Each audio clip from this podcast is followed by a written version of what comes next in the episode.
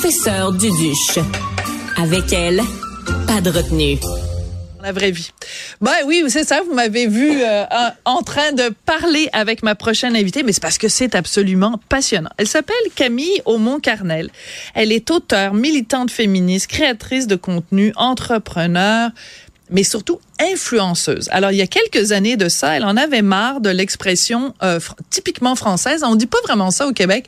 En France, les hommes disent beaucoup « je m'en bats les couilles ». Puis elle, elle s'est dit « ben là, je m'en bats les couilles, je m'en bats les couilles ». C'est une expression pour les hommes, là. Il faut créer quelque chose pour les femmes. Et elle a inventé l'expression euh, Je m'en bats le clito ». Elle a même créé une page Instagram qui s'appelle comme ça, un succès absolument énorme. Elle en a fait un livre. Elle est vraiment une influenceuse importante. Et là, elle sort ces jours-ci un livre qui s'intitule Les mots du cul avec la lettre Q. Et elle nous fait le plaisir de venir nous rendre visite ici au Québec. Camille, bonjour. Bonjour.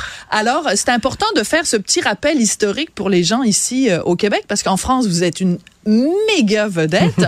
Ici, ah, les mêmes, les gens vous arrêtent dans la rue en disant ah c'est vous, je m'en bats le clito. Absolument, c'est devenu quelqu'un maintenant. Je m'en bats le clito.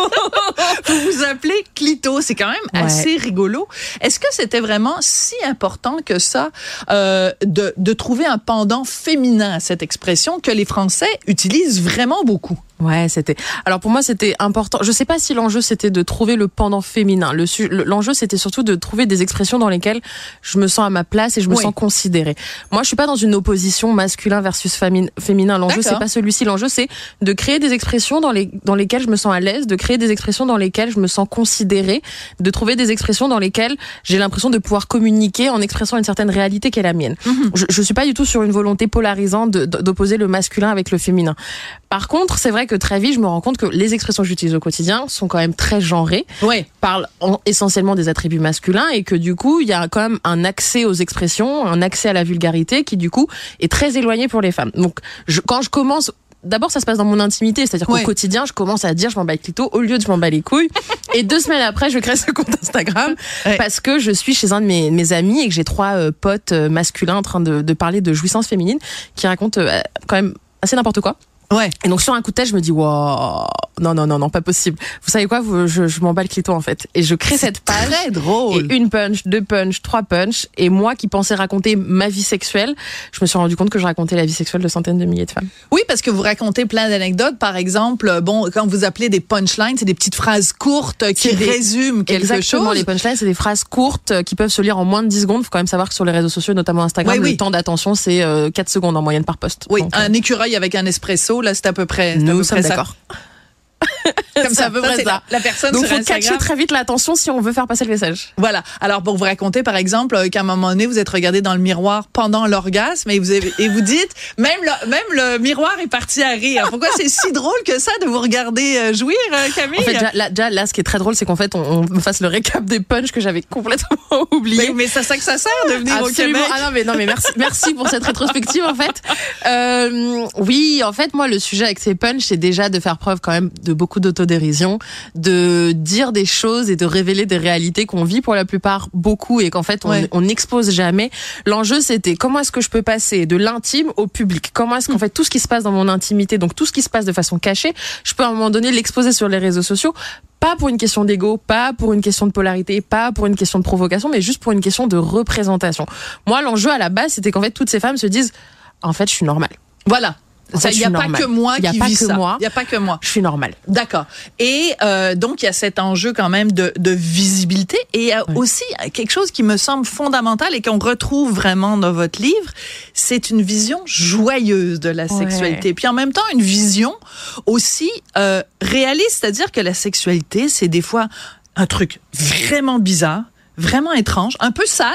Vous, vous utilisez l'expression dans votre livre, vous dites... Attendez, faire du sale. Ah oui, faire du sale. Alors ça, j'adore ça. Expliquez-nous hein. expliquez ce que c'est, euh, pour ceux qui n'ont pas lu le livre, évidemment. Faire du sale, c'est quoi? Alors, faire du sale, c'est une expression qui emploie le mot sale, mais dans un, dans un but et dans un enjeu positif. D'accord. Quand je dis faire du sale, c'est euh, ramener la sexualité à quelque chose qui n'est pas forcément la propreté. On doit être, rien ne dépasse, on est dans les lignes, il faut pas faire des bruits bizarres, il faut pas faire des visages bizarres, euh, tout va être hyper hygiéniste. Moi, je ramène la sexualité à déjà un acte hyper naturel, à quelque un chose peu qui se animal. passe- un peu animal. En fait, on est quand même des mammifères, rappelons-le. Bah oui. Et donc faire du sale, c'est quand même s'autoriser à être, c'est s'autoriser à vivre le moment sans forcément avoir, vous savez, cette charge mentale qu'on a en tant que femme où il y a la moitié de notre cerveau qui est là. Ok, est-ce que là mon ventre il est bizarre? Ok, est-ce que là concrètement, non mais c'est quoi les odeurs? Et là, est-ce que si je fais ce bruit-là, potentiellement il va se dire que je suis bizarre? Est-ce que la cambri- est-ce que là mon ventre il est pas, ouais, Ouais. est-ce que je monte la jambe ou là il va y avoir des vergetures? Faire du sale, c'est juste kiffer. C'est vraiment Voilà. se lâcher, être libre, faire les bruits qu'on fait et se dire que l'enjeu c'est de prendre son pied. Alors, donc, euh, vous parlez des bruits. Mm. Alors, dans votre livre, vous parlez du... je vais, je vais, vous voyez où je m'en viens? Oui. voilà, avec mes gros sabots. Alors, le fruit. Ah le fruit, la base. Expliquez-le parce que là, vous allez voir, Camille, ça va donner lieu à un quiproquo parce qu'il y a des faux amis, des mots en France qui veulent pas dire la même chose qu'au Québec. Ah, enfin, Alors, on je y vous arrive. laisse, je vous laisse l'expliquer parce que on va, tout le monde va hurler de rire. Alors, c'est quoi un vrai fruit? Un Alors, fruit. Un fruit en français en France, c'est la contraction entre euh, le fait de faire des proutes et la fouf. Donc en fait, un fruit, C'est quoi la fouf? La fouf, c'est le sexe féminin. Donc en fait, un fruit, c'est un P vaginal. OK. Alors, la fouf, c'est le sexe. Vous l'appelez pas des fois la foufoune aussi? Si on l'appelle la foufoune. OK. Mais vous savez, c'est quoi la, la foufoune au Québec? C'est pas les enfants? Non, mais non. Là, vous mélangez Les gosses et les enfants. Mais qui vous a appris ça? Ils ont fait ça tout croche. Alors, on va parler des gosses après. On va parler des gosses après. Bon, alors vous, alors je vais faire une démonstration quand même parce Oh, que wow. non, mais parce qu'il faut. Alors pour vous, la fouf, c'est par en avant.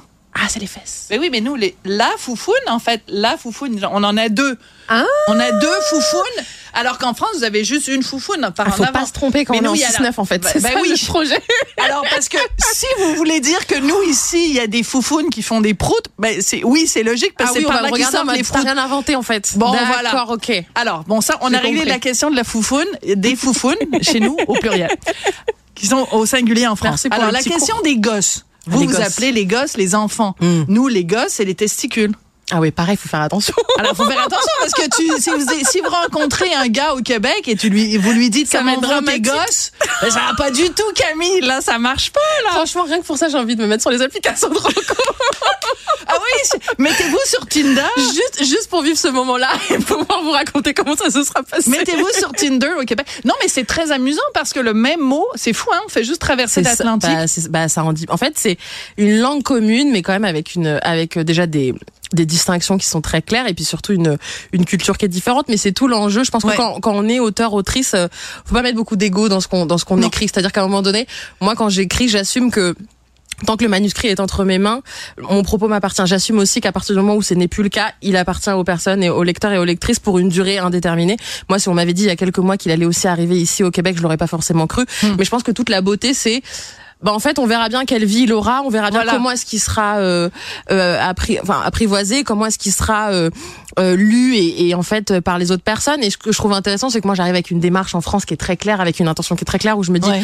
il va y avoir la moitié des mots qui sont des expressions qui existent déjà, et puis ensuite de façon très très claire, je vais pouvoir en inventer d'autres. Et puis finalement, je me rends compte que j'arrive ici et que c'est presque que des expressions qui sont inventées. Donc en fait, on est sur quelque chose de complètement différent, mais euh, j'adore. Voilà. Alors, on va commencer à manquer de temps et ça m'agace beaucoup. Oh. Alors, je veux absolument euh, donc euh, en avoir rien à foutre. Est-ce que c'est vraiment grave d'utiliser rien à foutre, sachant que foutre, bon, ça fait référence au sperme et que nous, on est des filles, donc on devrait pas utiliser le mot euh, le mot Alors. foutre. Est-ce que c'est si grave que ça, Camille Alors moi, j'ai jamais dit que c'était grave. J'ai jamais dit que euh, il ne fallait pas l'utiliser. Moi, mon enjeu consiste à densifier la langue. Le sujet n'est pas de dire il ne faut pas parler comme ça. Qui suis-je moi pour euh, dire aux gens comment est-ce que vous avez envie de parler? D'autant plus quand c'est des expressions qui sont installées depuis si longtemps.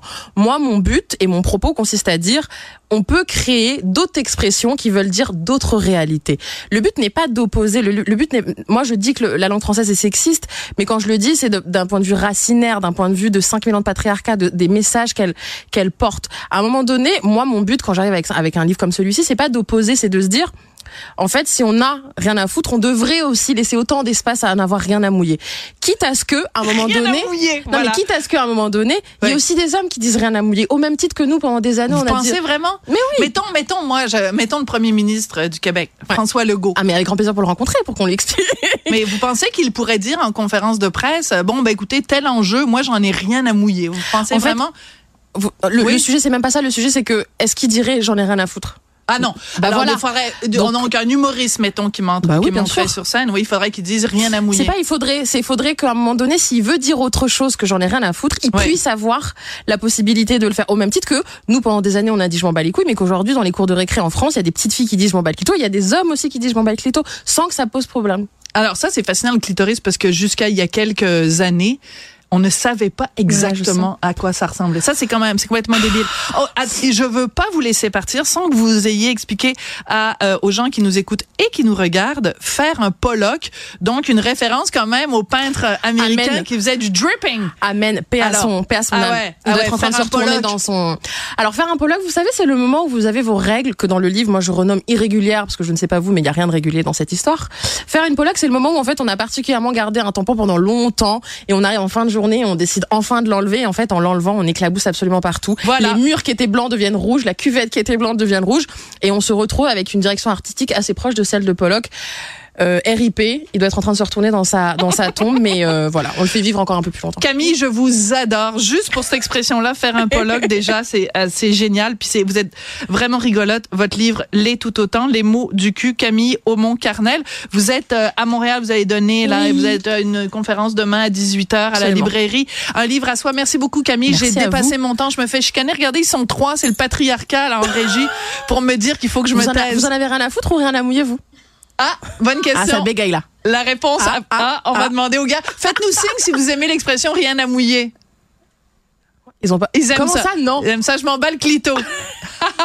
Merci beaucoup, les amis. Au revoir, Merci Camille. vous, au revoir. Merci.